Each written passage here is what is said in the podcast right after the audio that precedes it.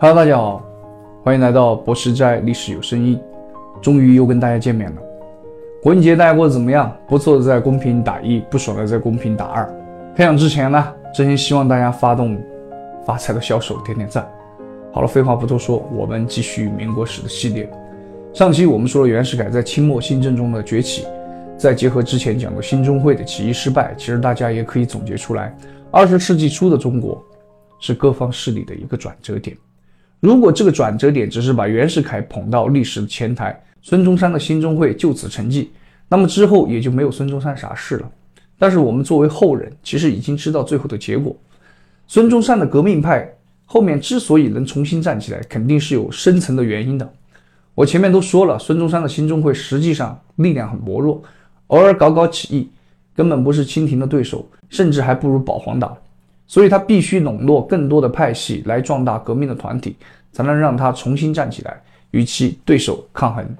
所以这一期我们就来揭开这些神秘的派系，聆听历史的呼吸，感受岁月交错的旋律，重温过往的荣光与沧桑。让我们用耳朵倾听，心灵感知。欢迎来到博士斋，历史有声音，给你塑造一个有声有色的。二十世纪初啊，虽然中国的领土已经被列强纷纷瓜分，但是也同时给封闭的中国带来了一点好处。当然，你们不要过度解释我说的这句话。我声明，我非常痛恨列强侵占我国领土，并给我们的老百姓带来了生活的灾难。这一点好处是什么呢？就是清政府被迫打开国门，让有志向的知识分子学习新的知识，或者出国留学。如果清政府没有被迫打开国门，继续闭关锁国，或许今天我们的历史将会发生翻天覆地的变化。这一时期呢，中国逐渐出现了一批新型知识分子。这群知识分子自幼接受儒家的中军教育，随着读心学或者出国留学，就和传统科举出身的文人有不同的知识结构。但是这批知识分子思想也是分派的，一派。多为平民知识分子，这派知识分子比较痛恨清朝的腐败，起初投身救亡运动，后来逐渐走上革命道路，以建立中国民主共和制度为理想，我们就叫他共和知识分子。这派人啊，出身平民，顾忌少，做事干脆磊落，是当时革命运动的先锋和主力，构成了清末革命党人的主体。但是呢，这一派也存在分歧。这就在内部又分成了两个团体，一个主张在中国发展资本主义经济，而另一个则主张可以学习西方思潮，但是资本主义有很多弊病，要走一条新的道路。要这么一说，大家是不是就有点感觉了？这两个团体后来一个就跟着孙中山搞了国民党，另一个在接受马克思主义之后就走上了社会主义道路，成立了共产党。另一派则和梁启超有点像，他们虽然有拯救民族的志向，也渴望改革和进步，甚至民主，但是呢，他们害怕暴力革命会造成底层劳动大众的灾难，所以希望进行求稳求安的革新。后来就和戊戌变法时期形成了改良派合流了。这部分人主张以温和的变法实行君主立宪，也就成了清末立宪派的主体。还有一派就显得有点墙头草的味道了。他们既不主张君主立宪，又不主张民主共和，他们主张无政府主义。这显然在当时的中国很不切实际。所以这一派的知识分子既和共和派合作，又和立宪派合作，反正现在自己的主张也实现不了，就先跟大家把现有体制推翻了再说。也正是这三种新兴知识分子的出现啊，将让清末思想文化政治斗争的局面更加复杂。同时期还有一场运动也推动了革命派的发展。不过这一期啊，我们先简单了解一下背景，下期我们具体说说这个运动。义和团运动期间啊，沙俄以保护东北铁路免遭义和团袭击为名，就对东北发动了军事行动。一九零零年十月一日，俄军占领沈阳，最终将整个东北占领。俄军的口味可不小，准备沿京沈铁路继续南下。与当时八国联军的俄军会师，继续占领沿途地界。无奈英国、日本等国军队先期就占领了山海关，才使得俄国停止南下计划。十一月八日，沙俄与清朝盛京将军啊曾琦就签订了奉天交地暂且章程，要求清朝政府解散东北驻军，交出军火，拆毁一切军事设施，并且规定清政府如果在东北设立行政机构，还必须得到你沙俄的许可。俄军将驻守沈阳。并且在当地设立俄国总管。我当时了解这段历史的时候啊，真的是心中憋着一股怒火。为什么我高中没有学到？为什么课本没有？当时的东北人民心中的怒火肯定更旺。他们和义和团就组成了反俄武装忠义军，抵御俄国的侵略，一度发展到了二十万人，提出了“欲俄寇复国土”的口号。这期间呢，因为东北陷入混乱。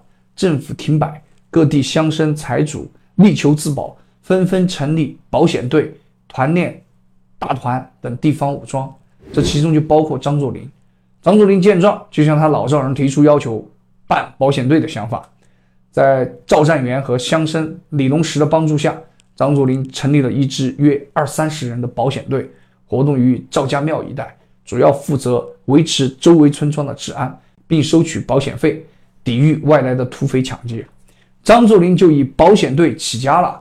我上面说了，当时沙俄和盛京的将军曾琦签订的条约。曾琦是一个武将而已，他肯定不能代表清政府啊，只不过是被沙俄胁迫的。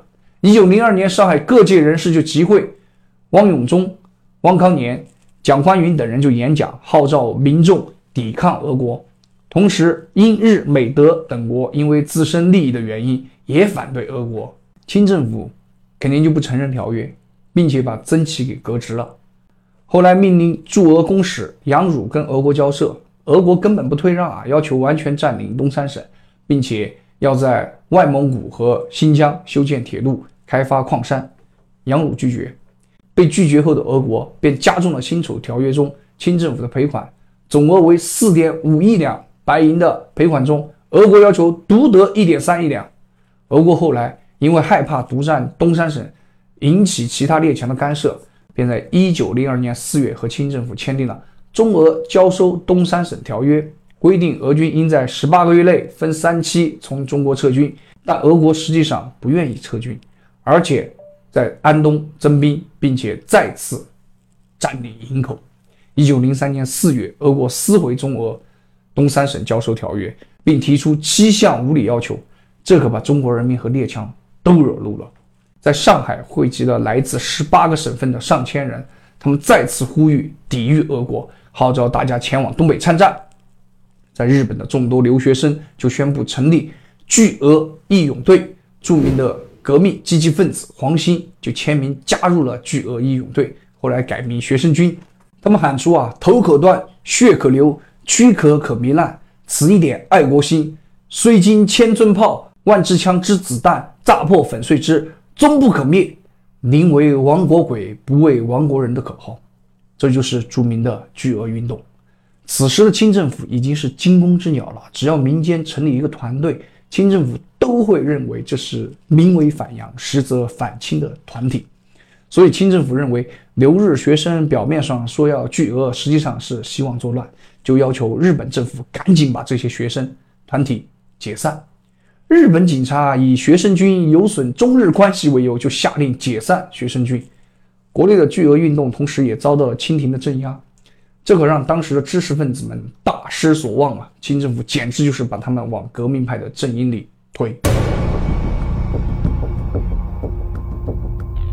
不过，清政府当时的反应如此之大，也是有原因的，因为当时这些新型知识分子们还喜欢办报刊，这些报刊大多。倡导反清，清廷在舆论控制上已经完全失控了。一九零零年十一月一日，东京高等大同学校学生的郑冠一、冯自由、冯思鸾等人就组织开智会，创办《开智录》，随这个《清议报》附送。《开智录》存活的时间不长啊，因为他公开提出推翻满洲贵族统治。但是《清议报》可是保皇党的报纸啊，你《开智录》怎么能说推翻皇帝贵族呢？你开智就开智，不要搞这个孙中山那一套嘛。于是《清议报》经理冯子山就禁止开智路在自己的报社印刷，也不能跟着自己的报纸附送。一九零一年春，开智路就停刊了。不过，开智路却开创了一个先河，这是留学生刊物发出的第一声革命呐喊。就此为起点，之后各种刊物如雨后春笋，层出不穷。留学生以老乡会为组织，先后创办了《国民报》《游学一边》《湖北学生界》《浙江潮》《江苏》等报纸。这些刊物都是有强烈爱国爱乡意识。巨额运动前后，使他们对清廷极其失望，大家就纷纷转向革命。这里我插一句啊，当时开之路停刊后啊，孙中山就知道了，立马就介绍这个郑观一去香港担任新中会《中国日报》的记者。可见当时孙中山先生是非常敏锐的，并且海纳百川啊，只要是支持革命的、反清的，都可以纳入自己的阵营。这也为后来他能把各个革命团体笼络到一起，成立同盟会埋下了伏笔。当时的留日学生啊，大多是热血青年，虽然身处异国他乡，但是却有强烈的爱国意识，刚好又比国内知识分子能更早、更多的接触世界先进的文化和思想。这就使得他们迅速成为了当时中国最早觉悟的群体，发挥着先锋作用和启蒙作用。我们之前讲的刘文典也是这个时期在日本留学，后来加入了革命党，这为孙中山宣传革命提供了大量的热血青年支持。除了办报，这些留日学生还热心政治活动。秦立山创办《国民报》之外，还组织国民会，入会标准就是。愿为国民而不愿为奴隶的中国人可以入会，这个招人入会的口号多热血，多强烈，简直就是给热血青年再打一针鸡血。不加入就不是中国人，不加入就要做奴隶的中国人。一九零二年四月二十七日，章太炎、秦鼎仪、周奎等人又署名支那移民，在东京发起召开支那王国二百四十二年纪念会。为什么叫王国二百四十二年纪念会呢？因为南明最后一位皇帝永历帝在一九六零年流亡缅甸，南明灭亡，到一九零二年正好是二百四十二年。意思很明显，我们不是你满清的国民，我们是明朝汉人的国民。说白了就是反清，只不过要找一个能引起大家共鸣的理由吧。他们号召云南人不要忘记了李定国，湖南人不要忘了何腾蛟。福建人不要忘了郑成功，浙江人不要忘了张苍水，广西人不要忘了曲世四，辽宁人不要忘了李成梁。反正从古至今，只要是抗清的英雄，大家都不能忘记。大家一定要团结一致，推翻满洲贵族的统治。而且比秦岭山国民会更厉害的是，章太炎他们创办的移民会，入会标准更加牛逼。别给我扯东扯西，不管你是官还是商还是农。凡属汉种皆可入会，厉害吧？你不入会，你就不是汉种。会议本来定在东京上野金养轩举行，然而清廷驻日公使蔡骏就发现后，对日本发出了强烈的抗议，敦促日本警察赶紧抓人。章太炎等人恨死蔡骏了，骂他不是汉种，是汉奸。日本警察找章太炎等人谈话，章太炎穿着华服，长衣大袖，手摇羽扇，进入警察署。警长询问：“你们是清国哪个省的人？”张太炎回答：“余等皆支那人，非清国人。”警长又问：“你们是什么阶级？”张太炎回答：“移民。”听得警长一直摇头啊，直到直接对他们说：“我们不管你们是哪里人，我奉东京警视总监的命令，禁止你们开会，赶紧解散吧。”金养轩也布置了大量的警察。孙中山率领这个横滨、华侨众人赶到后，就临时改为聚餐，以掩人耳目。完了后回横滨，在永乐楼补办了纪念仪式。这里有个小知识啊，我补充一下：大家可能看到章太炎等人称自己为支那，是不是有点刺耳？这不是日本人对中国人的蔑视吗？其实支那在早期没有贬义的意思，它起源于印度的叫法，也就是印度古代人称中国支那。在梵文里面表示丝的意思，因为中国是丝绸的故乡嘛。支那因为是古代人的叫法，当时就被知识分子们用来与清国区分。支那就指汉人统治的中国，所以章太炎称自己为支那人。支那被当作蔑称的起源，要从马关条约说起。日本胜利后啊，非常蔑视中国，即使中国有正式的国号，但是日本长期不称中国正式国号，而是轻蔑的叫支那。所以当时知识分子口中的支那和日本人口中的支那是不一样的。中国人说支那是指汉人统治的中国，日本人说支那则是蔑视。同时期啊，除了留学日本的知识分子比较活跃外，上海也是新兴知识分子活跃的另一个地区。东京召开支那王国二百四十二年纪念会的同一日啊，蔡元培等人就在上海创立了中国教育会。蔡元培我就不多做介绍了，大家都比较熟悉。蔡元培创立中国教育会的本意其实是自编教科书。他当时任上海南洋公学特班总教习，觉得中国那些出版社搞的外版教科书搞得不行，于是就想自己来编，来引导新思想的传播。但是驻日公使蔡骏却在同一时期啊，给清廷提出一个建议，他觉得清廷派出去的留日学生啊，不为清廷说话，学习新思想后都开始转向反清，简直是得不偿失。于是他就建议停派留日学生。借此来阻碍新思想的传播。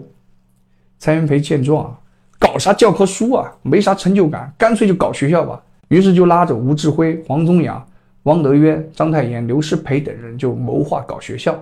第二年，一九零三年十一月，南洋公学无理开除学生，引发学生的罢课退学。这个南洋公学是盛宣怀创办的，是上海交通大学的前身。但是这个时候的南洋公学肯定没有现在的交大有感觉啊。退学的学生中啊。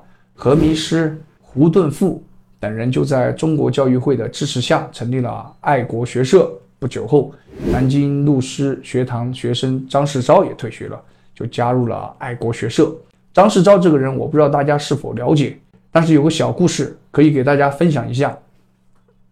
张世钊就是给孙中山起名的人，当然孙文不是他起的，孙中山才是他起的。孙中山呢，本名就叫孙文，字载之。